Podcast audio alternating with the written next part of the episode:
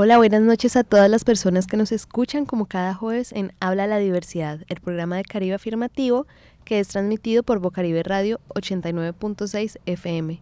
Mi nombre es Tatiana Moreno Rodríguez y hoy me acompaña Sofía, nuestra compañera comunicadora de Caribe Afirmativo. ¿Cómo estás, Sofía? Hola, Tati. Un placer y feliz nuevamente de estar acá y bueno, emocionada por el tema que vamos a tratar el día de hoy. Efectivamente, hoy traemos un tema maravilloso con dos invitados de primera. Ellos son quienes eh, alientan muchísimas de las discusiones que tenemos eh, en nuestros espacios y quiero presentarlos hoy porque eh, el tema de hoy es un poco el placer, ¿no? Como este placer eh, que tantos nos han negado a las personas LGBT puede ser algo muy político, puede ser algo de profundamente personal, pero además cómo se convierte en algo tan importante eh, para la experiencia pues de la sexualidad humana. Entonces quiero empezar presentando hoy a Cristian de la Rosa, que es parte eh, de Caribe Afirmativo. Cris, ¿cómo estás hoy? Hola, ¿cómo están? Muy bien, ¿ustedes? ¿Cómo les ha ido? Bien, Cris, nos encanta tenerte en este espacio y también quiero eh, saludar a Heriberto Mejía Mercado, que también es parte de Caribe Afirmativo y también nos acompaña hoy en, en Habla la Diversidad. Hola Tatiana, hola Sofi y hola, buenas noches a quienes nos escuchan y bueno, interesados, interesadas, interesadas en este tema tan importante y, y que muy poco se toca en algunos medios de comunicación. Encantado de estar aquí. Bueno, Eri, a mí me gustaría empezar preguntando como por qué hablar de placer es importante y por qué especialmente cuando hablamos de personas LGBTIQ+. Eh, yo creo que no solamente es importante, sino también es necesario hablar de placer, ponerlo en la agenda, porque nos han acostumbrado, y esto tiene mucho que ver el tema de las religiones, los judeocristianos, de que hablar de placer o sentir placer debe ser en lo privado, en lo íntimo, en lo oscuro y está delegado solamente para algunas personas en particular. Por ejemplo, eh, para algunas religiones, eh, sin tocar algunas específicas, pero el tema eh, judeocristiano a nivel mundial, el tema de placer, por un simple ejemplo que les pongo, se excluye a las mujeres muchas veces que sientan placer, solamente están relegadas a la procreación. Hay de ustedes si sienten placer porque supuestamente es un pecado. Y bajo esa línea también se les ha negado el sentir placer a algunas personas de la población LGBTI porque, insisto, el tema de pecado ha sido una carga impositiva que nos han dejado algunas eh, eh, historias en las religiones y que eh, definitivamente hay que voltear la arepa, como decimos, que el placer sea hablado en lo público, que el placer sea para cualquier persona simplemente por ser persona y que esa carga impositiva que por décadas nos han impuesto, pues empecemos a, a desmitificar el tema de sentir placer porque hay que hablar de placer y aprovechar de que todavía no le ponen IVA al placer, así que sentirlo, vivirlo y hablar de ello. Y Cris, cuéntanos también desde tu perspectiva por qué es importante traer eh, esta conversación sobre el placer al escenario de lo público. Yo creo que, que, que la respuesta se resume en que el placer es algo natural de la naturaleza humana, podría decir de la naturaleza hasta de los propios animales. Eh, y recurrir a, a, esta censura sistemática del placer es negarnos primero de que todas y todas tenemos ese derecho de, de, de vivirlo. Eh, lo segundo creo que también es porque dentro de este mundo que, o, que en donde impera lo heterosexual, el placer siempre se habla desde lo heterosexual, desde lo falocéntrico, eh, y pues también se desconoce mucho del placer de, que viven las personas LGBTIQ+. Al final termina siendo un, eh, primero una criminalización sobre las prácticas sexuales eh, distintas a las que viven las parejas heterosexuales y también se sigue perpetuando ese gran desconocimiento de cómo, eh, cómo se vive la sexualidad a plenitud. Y yo creería que sería mencionando que hay un elemento muy importante y es que al final esto hace parte de nuestros derechos sexuales. Eh, y al hacer parte de nuestros derechos sexuales, pues lo que nos exhorta esta sociedad morronga también, porque eso hay que mencionarlo, es que solo existen unas formas válidas para vivir la sexualidad y, y en consecuencia también a, a, tener nuestro espectro, espectro de la sexualidad tan limitado y reducido a, a una relación exclusivamente heterosexual. Creería que son como mis dos respuestas claras. Y es muy interesante porque si hablamos de sexualidad es algo que viene vinculado al ser humano, entonces como que también nos preguntamos el, o sea, un tema que lleva muchísimos años porque aún lo seguimos tomando como tabú. Pero yo les quisiera preguntar si el placer puede llegar a ser algo político. Eh, todo lo que realice el ser humano, el mismo ser humano eh, decide si le da una connotación política o no política. Los que trabajamos en el tema de defensa de derechos, definitivamente el placer en el contexto de población LGBTI definitivamente debe ser algo político porque se ha usado el placer en contra de la población para subestimarnos, para minimizarnos, para relegarnos. Y como di el ejemplo de algunas décadas anteriores, o que todavía desafortunadamente se, se, ve o se observa, el placer relegado solamente al hombre y no a la mujer y que solamente se ve a ella como, como procreadora. Entonces, el placer en, en el de LGBTI, en población de lesbianas, gays, bisexuales, trans, intersex, eh, lo utilizamos eh, de manera política para posicionar el tema de eh, defensa de derechos porque se ha usado justamente en contra de la población y nos han descalificado como no debemos tener acceso al placer y si lo van a tener, tenganlo escondido o relegado. Ahora, el tema de placer que va ligado a la sexualidad, la sexualidad, bueno, me gusta hablar más de sexualidades, ser más amplio, es uno de los mitos que en el mundo ha imperado por siglos, igual que la muerte, igual que eh, lo que hay en el universo. Son mitos que históricamente han trascendido y hay que desmitificar justamente el tema de la sexualidad, hay que desmitificar el tema del placer, volverlo cotidiano, hablarlo en lo público, en la sala, en el trabajo, en la oficina, volverlo político, porque es una herramienta de exigibilidad de derecho, pero sí se ha utilizado como un mito a nivel eh, mundial y cuando existen mitos es porque hay desinformación y recuerden que biológicamente cuando el ser humano está desinformado o no tiene suficiente información de algo, lo que hace es rechazar esa situación o ser violento. Por ejemplo, el tema de población LGBTI eh, eh, también es un mito, eh, el tema de las sexualidades, porque no hay suficiente información y cuando el ser humano no tiene suficiente información, lo que hace es o enconcharse, como decimos coloquialmente, cerrarse, o actuar de manera agresiva porque el ser humano a lo que le desconoce se torna agresivo. Entonces, la misión acá que tenemos como medio de comunicación es justamente eh, hablar de placer en primera persona, por verlo político y ponerlo en la esfera de lo público para justamente deje de ser un prejuicio, un mito y que se vuelva algo del común y corriente de cualquier persona en el planeta. Cuéntanos tú, Cris. Yo creo que la primera premisa es que todo lo personal se puede convertir en político. Entonces creo que, eso es la primera. Eh, y para mí es importante que el placer y por consecuente la sexualidad se convierta en algo político.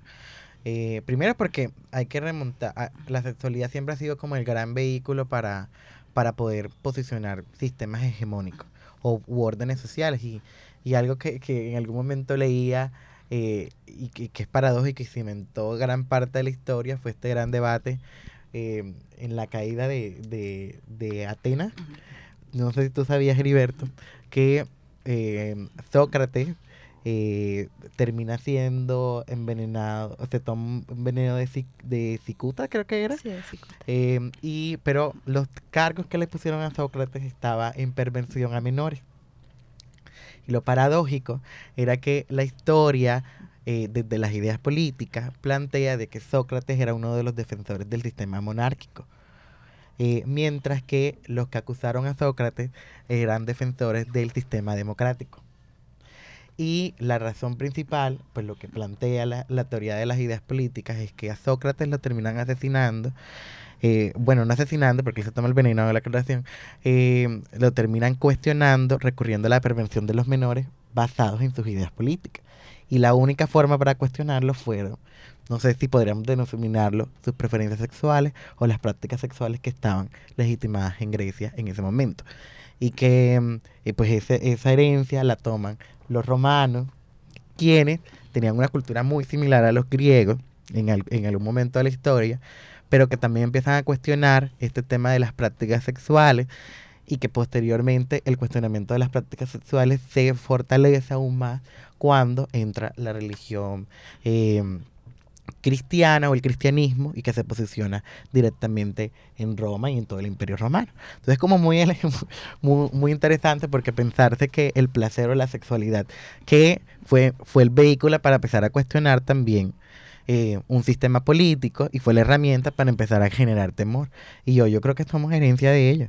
Entonces creo que por eso es importante hablar de la sexualidad dentro de lo político, porque aún, aunque no lo queramos ver, la sexualidad sigue siendo la sexualidad, nuestras prácticas, nuestras preferencias siguen siendo la forma para eh, seguir justificando algunas cosas. El año pasado nos pasó este, este triste hecho de, de más de 12 hombres que hay asesinados en Medellín. Eh, y que también se repitió aquí en, Colombia, pues fue eh, detrás había como un, un, tinte de culpabilizar a la víctima porque la víctima quería vivir plenamente su sexualidad, pero que además hay algo que, que omite la, la, sociedad y es que para los hombres que eh, particularmente vivir la sexualidad implica también estar dentro del, del del secretismo, de lo hermético, de lo oculto, porque es que lo que hacen los hombres gay, pues no, no es válido, no es correcto. Y que eso habilita también el riesgo, pero lo problemático es cuando, eh, cuando a la víctima, por vivir su sexualidad, terminan culpabilizando, entonces decimos inconscientemente que la víctima se lo merece. Entonces creo que es importante eh, politizar la sexualidad y por consiguiente politizar nuestros cuerpos, porque eh, el día, si no lo politizamos, pues, terminan, eh, termina en el olvido, en el silenciamiento perpetuo y en la justificación de que hay unas cosas correctas y otras que son incorrectas cuando la sexualidad y el placer, lo importante es satisfacer el placer y el deseo personal que uno tiene, siempre y cuando uno no le cause daño a otra persona o la aclaración. Pero sí, lo que hablas es esto del cuerpo como ese primer territorio de de conquista que tenemos las personas, especialmente quienes salen como de, de, la norma binaria o quienes nos salimos como de la idea preestablecida de la sociedad cis, de la sociedad heteropatriarcal, entonces el cuerpo es así, así, así, y lo que Heriberto menciona, ¿no? El, el cuerpo solamente es para procrear y ya.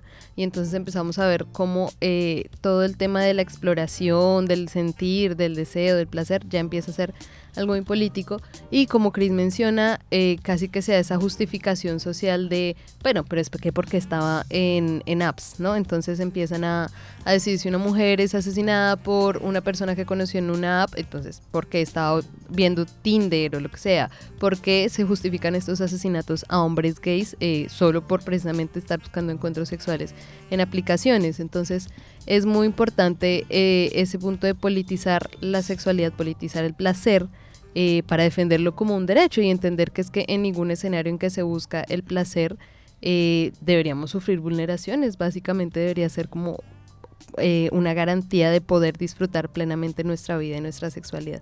Entonces, Heriberto, me gustaría también que nos cuentes un poco, digamos que hay un prejuicio sobre el tema de placer que es el tema de la promiscuidad. Entonces, que nos cuentes un poco cuál es su definición y cómo viene a jugar dentro de todo este panorama que pintamos sobre el placer, este concepto de la promiscuidad.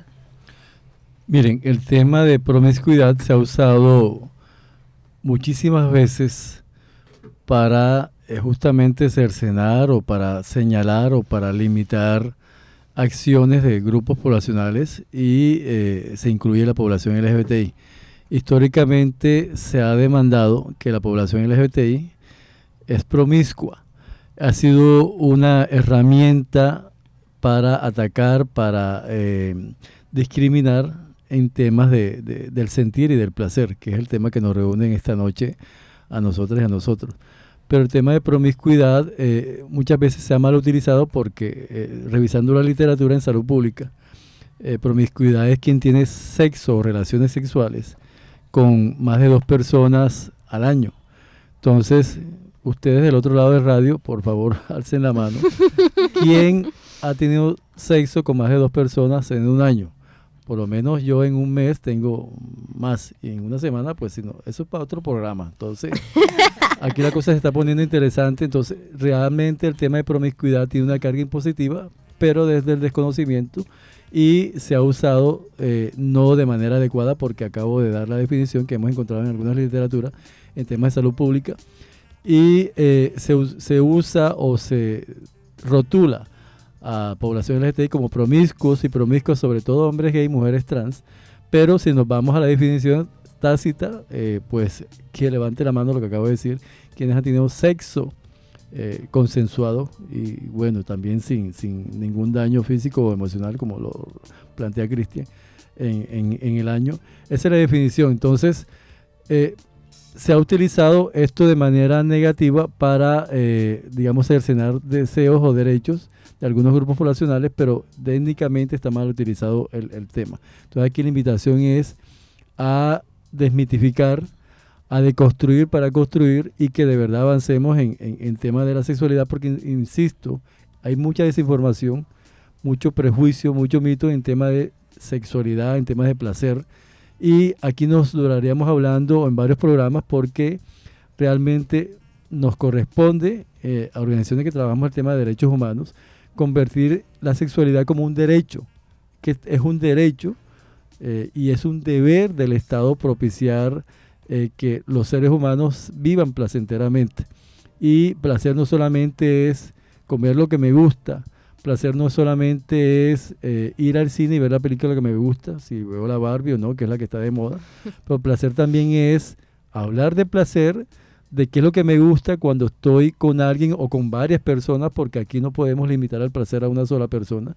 Así que el tema es bastante amplio y qué bueno que Bocaribe y Caribe Afirmativo estén tocando estos temas en la radio comunitaria, porque hacen falta estos espacios que definitivamente eh, eh, el poder los ha utilizado para disminuir derechos y para no acceder o otorgarle derechos a quien de verdad lo tiene. Entonces, insistimos, el tema técnico de promiscuidad está mal utilizado y empecemos a desmitificarlo para realmente apropiarnos del tema. Por supuesto, y además el concepto surge eh, como esta forma de estigmatizar y además eh, muchas veces de, no sé, de las organizaciones mundiales y de los estados de no tomar acción, ¿no? Como es que usted es promiscuo, entonces es su problema su salud y entonces no pasan a tomar acción, por ejemplo, con el tema de VIH, como muchos, como en los ochentas eh, se ve como una gran cantidad de muertes porque los estados eligen no tomar ninguna acción sabiendo que debería ser su responsabilidad porque pues simplemente eh, es una acción humana la sexualidad. Entonces eligen simplemente categorizar a las personas como promiscuas, culparlas de la situación que están viviendo en vez de investigar eh, sobre esta, sobre no sé cómo se transmite el virus, sobre todas las cosas que hoy sabemos de cómo se puede tener una sexualidad eh, segura, una sexualidad incluso para las personas que tienen o que viven o conviven con VIH, que pueden convivir perfectamente con algunas, con algunos bueno, con algunos insumos que Heriberto nos puede hablar un poco más adelante de cómo llevar esa sexualidad sana. Eh, no sé si sana sería la palabra y tú nos dirás como más bien libre de culpas, si se quiere, libre de etiquetas y libre de estigmatización. Y sería chévere que ahorita nos puedas comentar un poquito más al respecto. Eh, Sofi, creo que le ibas a, preguntar otra cosa, Cristian. Eh, sí, eh, lo, lo, que yo he notado mucho es que eh, desde que estoy pequeña siempre como que se escucha el comentario lo que son promiscuos. Pero cuando un hombre heterosexual tiene relaciones con diferentes mujeres, ahí entonces ya no es un hombre promiscuo, sino que es un hombre mujeriego. Entonces, yo quisiera preguntar por qué el término promiscuidad, o sea, se ha como, como asignado a algo malo, como que está mal ser promiscuo o eres una persona promiscua, eres mal vista porque literal, eh, no sé, eres como, y más también como a, a, una mujer trans, pues también como que recae el tema de, oye, si quiero como explorar con varios hombres, entonces estoy mal, porque literal estoy siendo una fácil o muchas cosas, porque en su momento me llegó a pasar. Entonces como que sería eso, como que por qué el, el término promiscuidad tiende como a, a tener una connotación negativa en la sociedad. Mm, pues yo creería que, creo que la promiscuidad se, lentamente está constituida en una institución. como en la institución, pero la institución es como, pensémonos, la promiscuidad es como sinónimo de inquisición. Claro, pero cuando te cuando a ti te dictaminan que eres promiscuo, entonces enseguida vienen con ellos una serie de culpas y una serie de delitos. ¿Y, y, y por qué ustedes dirán, cómo así con una institución? Porque, porque es que al final ha sido la forma para poder legitimar algunas ideas o algunos pensamientos. Promiscuo implicaría, por ejemplo, pensarse inmediatamente en infidelidad. Entonces, que lo primero que dicen es que eres promiscuo porque eres infiel o porque andas con muchas personas. Entonces, claro, porque eso nos lleva a pensarnos de que la como el deber ser, y digo el deber ser entre comillas para los que me están oyendo, implica que toda relación tiene que ser monógama. Y ese es, eh, lo que se enseña y lo que se cree que es la única forma. Y eso trae de fondo también los pensamientos de que de el amor de pareja es un amor que es finito, que tiene recíproco al 100%, eh, y por ende viene este concepto de promiscuidad y que, y que es para, como para dar una primer vistazo a lo que tú me preguntas, el, el, concepto de la, por ejemplo, de una relación entre una pareja heterosexual eh, eh, parece que fuera asignado específicamente para una pareja heterosexual, pero no aplicable a otro tipo de pareja, específicamente parejas del mismo sexo género. Porque entonces en las parejas heterosexuales sí es válido eh, la idea de una fidelidad, pero en parejas del mismo sexo no, porque per se la institución de la promiscuidad se le asigna específicamente a unas personas. Entonces, esa es una, primera hallazgo. El segundo también es que, pues, este sistema es un sistema que, además que es machista y patriarcal, dentro de los propios hombres se crean ideas de qué es mayor, que, quién es mayor hombre y quién es menor hombre. Y eventualmente bajo esta idea, pues las, las maricas, es decir, los hombres gays o los hombres bisexuales, eventualmente no son igual que hombres, sino que son semejantes a un hombre heterosexual y para ellos entonces es válido tener varias parejas eh, sexuales, que no está mal, pero lo que los pero los hace mujeriego, mientras que los que tenemos sexos con otros hombres nos hace promiscuo. Y, y, y, esta, y esta idea se va constituyendo bajo otros sistemas de pensamiento, otros sistemas culturales. Entonces, pensarse que ser promiscuo inmediatamente eh, se asocia con ser adicto al sexo. Y entonces por eso empiezan a surgir estas grandes estigmatizaciones, porque al final es una estigmatización. De ahí que a las personas LGBT los primeros o, nos dicen que somos adictos al sexo o que somos unas personas que tenemos satirismo, ninfomanía eh, o que somos unas personas promiscuas, que es un gravísimo error. Es un gravísimo error, pero en últimas, porque esta es una forma para explicar que las personas LGBT somos un otro, una cosa distante, una cosa eh, eh, de, que de su naturaleza, podríamos mencionarlos, estamos desviados. Y, y mientras que los heterosexuales, lo que, o las personas que tienen una orientación sexual heterosexual y además y género de paso, eh, sí están en, en, lo correcto. Entonces creo que eso es lo que pasa con el concepto de promiscuidad, que es un concepto que tiene una definición en salud pública de manera específica, pero que tiene unos símbolos o que trae de fondo, que tiene unos símbolos y unas interpretaciones más compleja. No es solamente con cuántas personas me relaciono, sino que qué implica de fondo de ellos para poder vivir mi vida plenamente y cómo, es, y cómo socialmente se nos ha impuesto una sola forma de vivir. Y es una, forma, una sola forma de vivir, reitero, que es machista, patriarcal y que además es heterosexual, porque ese es el asunto. Aquí la primera discusión empieza en si es o no heterosexual que trasciende a personas con identidades de género diversas o experiencias de vida trans, porque dentro de la lógica de los cisgéneros, una persona trans no es completamente eh, hombre o no es completamente mujer, si hace un tránsito entre lo binario. Y por ende, al no ser completamente, yo no le puedo imponer las mismas reglas que me validan a mí como cisgénero. Es un asunto bien complejo y creo que los oyentes podrán decir, bueno, ¿y el que está hablando? Pero es para debatirse a profundidad. Y algo muy curioso que a mí me gustaría como compartir también es que muy poca, o, o digamos como que no, no escuchas tú decir como que, ay, ella es promiscua entonces ya ahí cambia y es, ay, pero ella es una fácil. Y literal, teniendo como conversaciones con amigas que son heterosexuales y género, pues literal nos poníamos como a hacer una lista con los manes que habíamos estado y teníamos como cantidades similares. Entonces literal siento que también es como mostrar eso, como que, oye, o sea, no, no puedes encasillar a que solamente son los hombres los que pueden experimentar placer, o cuando nosotras también tenemos como como ese derecho y claro, viene como desde la niñez que uno tiene que ser una mujer con que entre menos hombres tú tengas en tu vida, más pura y más te va a recibir como que el hombre. Y cuando llega ese punto de que uno quiere explorar, que quiere como experimentar con, con diferentes hombres, te encuentras como en ese punto en el que dices, Dios mío, ¿qué estoy haciendo? O sea, ¿será que soy una fácil? Eh, porque el comentario es, ningún hombre te va a tomar en serio si eres así. Entonces, no sé si Eri nos quiere compartir como un poquito de su opinión. Eh, hay algunas literaturas que alcanzan a, describir que en comparación del hombre con la mujer, pero el hombre sin incluir eh, rótulos o etiquetas, sea bisexual, sea heterosexual, sea homosexual, eh, piensa más en sexo comparativamente que en las mujeres. hay estudios que se han analizado, pero eso también tiene mucho que ver con la formación. Yo insisto en los judeocristianos y esa ha sido una línea desde que comencé a hablar acá. Porque los judeocristianos han impuesto que la mujer sienta menos y tal vez también se exponga o se exprese. Tal vez esos resultados también tengan que ver junto con la imposición de la iglesia sobre el sentir en los cuerpos de las mujeres.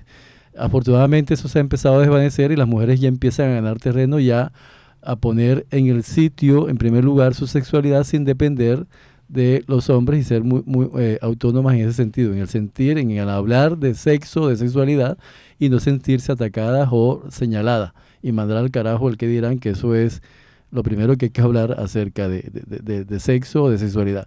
Manden al carajo el que dirán y viva su, su sexualidad plenamente. No saben lo confortable que es eso. Es una recomendación que les hacemos. Lo otro es el tema de la sexualidad o de la promiscuidad o el del tener sexo con muchas personas o con, bueno, digamos que es mucho, porque el tema de mucho puede ser muy subjetivo. Tener cuatro relaciones sexuales al mes puede ser mucha para una persona o cuatro al año mucha, entonces eso sería para otro debate. Aquí estamos analizando, hay suficiente material para otros programas, pero que hay algo que también quiero llamar la atención y es aparte del tema de los judíos cristianos es el pecado si eres promiscuo o promiscua, eres pecadora o pecador. Si tienes sexo deliberado, eres pecador o pecadora. Si tal cosa, el pecado. Aquí el pecado tiene una línea eh, eh, eh, que traslapa todo este tema porque se ha usado el pecado para ejercer control, para manipular los cuerpos, las cuerpas, y es una forma de mm, direccionar de manera no fácil, sino de manera organizada algunas iglesias o muchas iglesias para conseguir propósitos, eh, bueno, bíblicos. Una, la Biblia, ustedes saben a qué me refiero. Pero el tema del pecado es simplemente para justificar o para manipular o para negar eh, procesos o derechos. Entonces, eh, ese sería también otro tema para otro programa. Vamos aquí analizando y dejando apuntes y compromisos para ustedes para próximos programas. El tema del, pecado y cómo el pecado no ha permitido que el ser humano sea eh, eh, pleno en sus garantías, no solamente en derechos, sino en su sentir, en su actuar y en su eh, direccionar. tiene mucho que ver, insisto, con la crianza o lo que nos han enseñado a las que hemos podido asistir a iglesias o a algunos centros religiosos, que si te sientes de esta forma es pecado, si sientes de esta forma es pecado, si hablas de esto es pecado, hay de ti si tocas este tema. Entonces, la invitación acá es desmitificar el tema de sexo. El pecado es una manera de manipular o de controlar los cuerpos y que realmente tenemos una deuda con nuestro propio cuerpo y hablar menos de pecado y disfrutar más de, de las relaciones consensuadas, insisto, y que esas relaciones sexuales no atenten contra mi integridad física ni mental. Eso creo que son dos cosas básicas, que no, que no atenten con mi integridad física y mental y que sea consensuado con la otra o con las otras personas, porque también tenemos derecho a elegir con cuántas personas tenemos, si lo hacemos simultáneo o no. Entonces, el pecado cobra aquí una, una razón particular y que se ha utilizado justamente para negar derecho para manipular y para justamente direccionar para algunos intereses particulares de algunos grupos religiosos en el planeta. No podemos desconocer eso. Sí, totalmente de acuerdo en ese sentido de cómo el pecado ha sido esta herramienta que muchas veces nos aleja eh, de las cosas que queremos experimentar o vivir en una lógica supremamente patriarcal, ¿no? Entonces, de nuevo, vamos con lo que Sofía menciona de, bueno, si una mujer eh, tiene intereses por estar con varias personas, entonces esa mujer inmediatamente es una fácil, como que ese, ese estigma de la sexualidad libre y plena, pues se aplica muchísimo al, específicamente a quienes no son hombres cis, eh, cis y heteros. Entonces, ahí está como cómo eh, toda esta idea tan profundamente enquistada de cómo se deben comportar los hombres y las mujeres en una sociedad que ni siquiera empieza a ver lo binario, eh, al fin y al cabo la sexualidad es una forma de controlar todos los comportamientos. Entonces, ahí me parece importante que empecemos a hablar del papel de la educación, de la educación sexual y de cuál debe ser su rol, porque usualmente la educación sexual, como la hemos experimentado, es para el castigo, ¿no? Entonces nos mandan el video de, de no sé, de las 7000 enfermedades que vamos a contraer, del feto que habla, de, sí, ese es un clásico de los colegios católicos y, y cristianos, usted seguramente vio el video del feto que habla de cómo esto es todo para la sexualidad para castigar, pero entonces, ¿cuál debe ser el enfoque de la educación sexual si queremos una sexualidad que no sea desde el castigo y desde el pecado, desde el temor, sino desde la vivencia, desde el placer y desde la exploración? Entonces, Cris, ¿cuál es tu perspectiva sobre eh, esa educación? Primero que una, una educación que revalúe algo. Claro, voy a pasar de una educación sexual que además tiene que ser integral, porque pues hay etapas de la vida para poder hablar de, de varios asuntos, porque creo que la educación sexual no solamente se reduce a, al tema de, de cómo tengo prácticas sexuales, sino también a otros asuntos, pero yo creo que un, un, punto crucial de la educación sexual tendría que ser esta bendita reevaluación sobre eh, qué es lo sano, qué significa tener una vida sexual sana. Porque por lo menos a mí todavía me sigue siendo inconcebible que una mujer soltera, según esta perversa definición de la OMS, tenga que tener sexo una vez cada tres meses para no ser promiscua. o sea, porque estoy soltera, pues chévere, me, me, disfruto de siempre y cuando no le haga daño a nadie y que lo haga de manera responsable. Creo que eh, es lo importante, empezar a, a, a hablar de que primero los encuentros, eh, lo primero creo que sería entender de que la educación sexual implica, en principio, comprender los cuerpos y es darle las voces a los cuerpos que históricamente se han silenciado. Que eso implica, eh, quizás en unas primeras, unas tempranas etapas, hablar de protección o medidas de protección del cuerpo, es decir, mis órganos genitales nadie me los toca. Yo solamente tengo que eh, o accedo a que me toque cuando yo quiero y también un poco de, de, de esta, hablar un poco de educación sexual implica hablar un tanto de responsabilidad afectiva. Una responsabilidad afectiva que es para conmigo mismo y no para con otras personas, que es la primera base. ¿En qué sentido? Que que en qué sentido eh, por ejemplo que yo no tengo que abrazar a alguien si no quiero y después posteriormente hablar un asunto de la propia autoexploración, creo que es el ejercicio básico de toda, que toda persona debería tener, que ahora solamente está validada para los hombres quienes teníamos el derecho a masturbarnos, pero las mujeres no, porque empieza este cuestionamiento absurdo de, de, de, la exploración del cuerpo. Y, ter, y tercer lugar vivir la sexualidad con, con, a plenitud. Y una sexualidad a la plenitud es una sexualidad que no tiene etiqueta, que no tiene tapujos, pero que es una sexualidad que también implica... Eh, seguridad para mí mismo. Hay límites que yo también establezco y esos límites creo que son los que deberíamos profundizar en esta bendita eh, educación sexual integral, que es una gran lucha histórica que tenemos en Colombia. Si no fueran por los partidos de derecha, ya tuviésemos ley de, eh, ley de educación sexual integral. Eric, cuéntanos también desde tu perspectiva cómo es el tema de educación para una sexualidad, no sé, desde el placer podría ser. Este, es una pregunta, como dijo mi universo, Paulina Vega, una pregunta complicada. Eh, eh, pero eh, yo lo resumiría en que el tema en, en, en educación sexual, eh, aquí lo básico es que cualquier ser humano, sea adolescente, sea infante, sea adulto o adulta, debe tener acceso a toda la información posible, todas las aristas, todas las posibilidades y de luego de tener toda la información que esa persona libre y autónomamente pueda decidir. Eso yo creo que es lo básico en tema de educación sexual, que las personas tengan todo el panorama completo, todas las alternativas, todas las posibilidades y que libre e informadamente tome la decisión que a bien corresponda y que si su decisión es diferente a la decisión de la otra persona, que él tenga o ella tenga la capacidad de respetar esa decisión de la otra persona a pesar que no ha sido la mía. Entonces también aprender a respetar las selecciones diferentes a las mías. Yo creo que son puntos básicos a la hora de hablar de educación sexual y entender que los derechos sexuales también son derechos humanos. Eso no puede quedar eh, de menor cuantía. El acceder a, a, los derechos, derechos sexuales, y me gusta decir derechos sexuales y derechos reproductivos, porque hablamos de derechos sexuales y reproductivos, a muchas personas no nos interesa la reproducción, entonces mejor dividimos en dos, derechos sexuales y derechos reproductivos. Eso tiene que ser también casi que de obligatorio cumplimiento en los pensum de las escuelas, de los colegios. Ya basta de hablar de un pepino con un condón, pongan el órgano genital como debe ser, para que minimizamos o disfrazamos las sexualidades. Es ese temor todavía que existe de que vamos a despertar eh, tempranamente el deseo.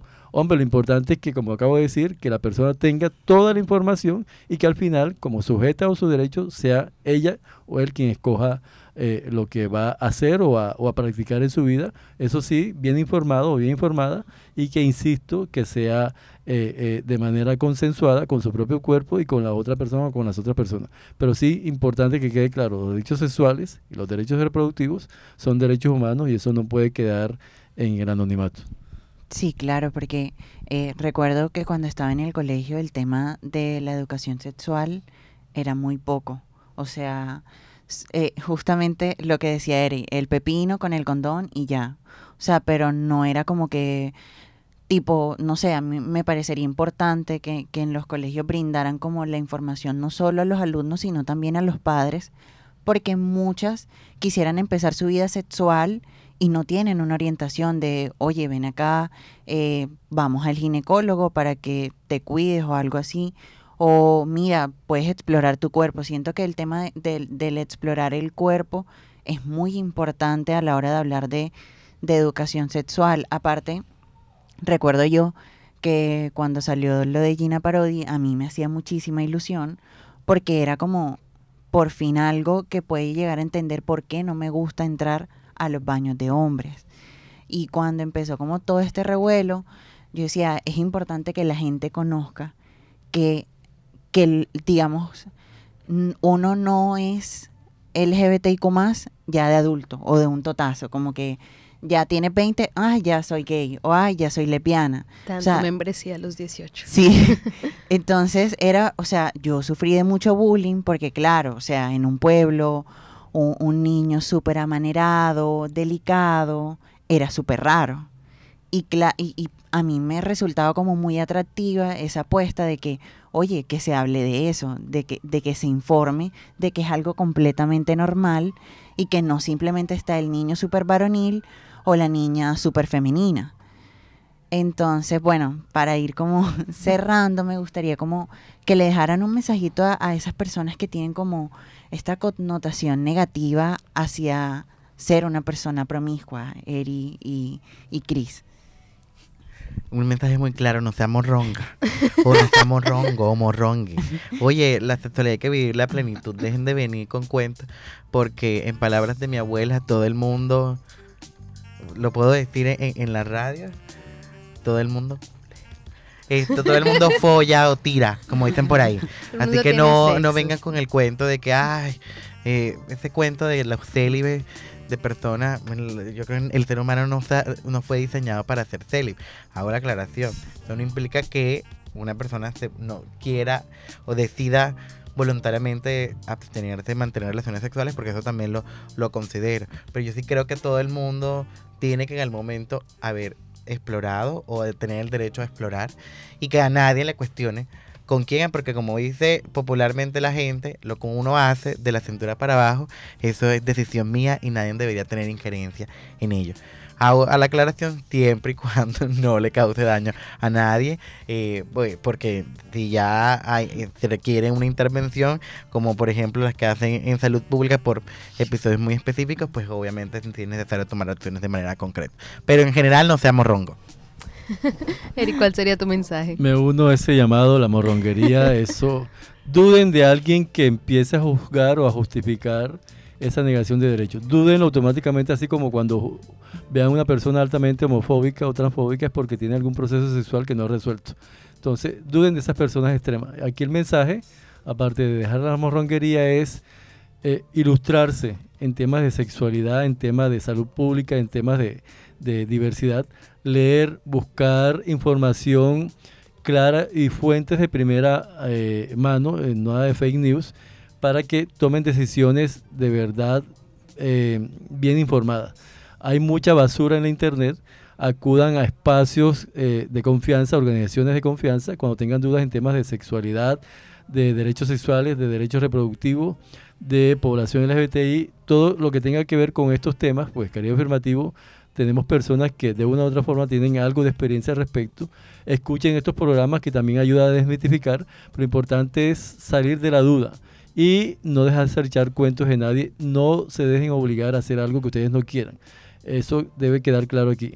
El placer debe ser consensuado, no te pueden obligar a algo que tú no quieras hacer y si alguien te obliga, denúncielo, porque también hay que eh, pararle bola a las personas que están en afuera con unos nudos en su mente y piensan que todo el mundo está dispuesto a hacer lo que quieran, tampoco hay que eh, pensar en eso. Entonces, insistimos, hablar del tema muy, muy públicamente, ilustrarnos también para multiplicar esta información y al final recuerden que el pecado es subjetivo.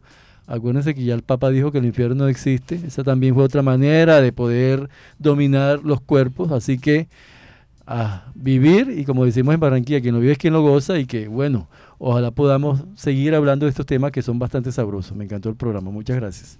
Nos encantó a nosotras tenerlas a ustedes acá, poder hablar eh, esto que seguramente hablamos en muchos espacios, ¿no? De, al interior de nuestra casa, con nuestros amigos, amigas, ponerlo en público. Qué rico poder empezar a tumbar esas barreras de, de lo que es público, de lo que es privado, poder como conversar libremente sobre todo de eso, de la libertad de que cada persona pueda explorar lo que quiera en su vida sin necesidad de sentirse culpable, hostigada por ninguna otra persona, por ninguna otra presión. Entonces les agradecemos muchísimo haber estado acá.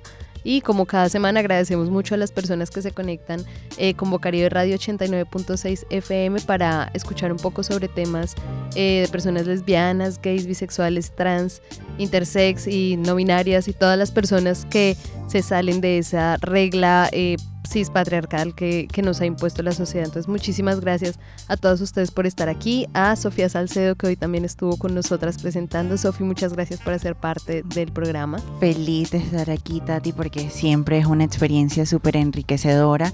Y bueno, qué mejor que literal constantemente estar aprendiendo sobre muchos temas y más que todo hablar de, de sexualidad y educación. Bueno, muchísimas gracias como siempre por acompañarnos y recuerden que si tienen dudas, quieren hablar más sobre este tema, ampliar la conversación, pueden contactarnos en nuestras redes sociales como arroba caribe afirmativo en Instagram y Facebook y en Twitter como arroba caribe sin la O al final. Muchas gracias por hacer parte de Habla la Diversidad y nos vemos dentro de ocho días.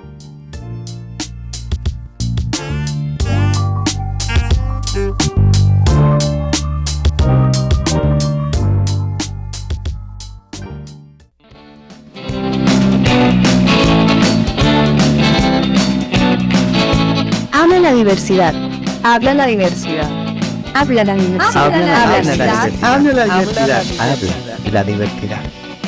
Hoy escuchaste Habla la diversidad, el programa de Caribe Afirmativo donde hablamos de derechos, de historias de personas LGBTIQ desde su diversidad. Sintonízanos todos los jueves a las 7 de la noche por Bocaribe, en la frecuencia 89.6 FM. Síguenos en redes sociales, arroba Caribe Afirmativo.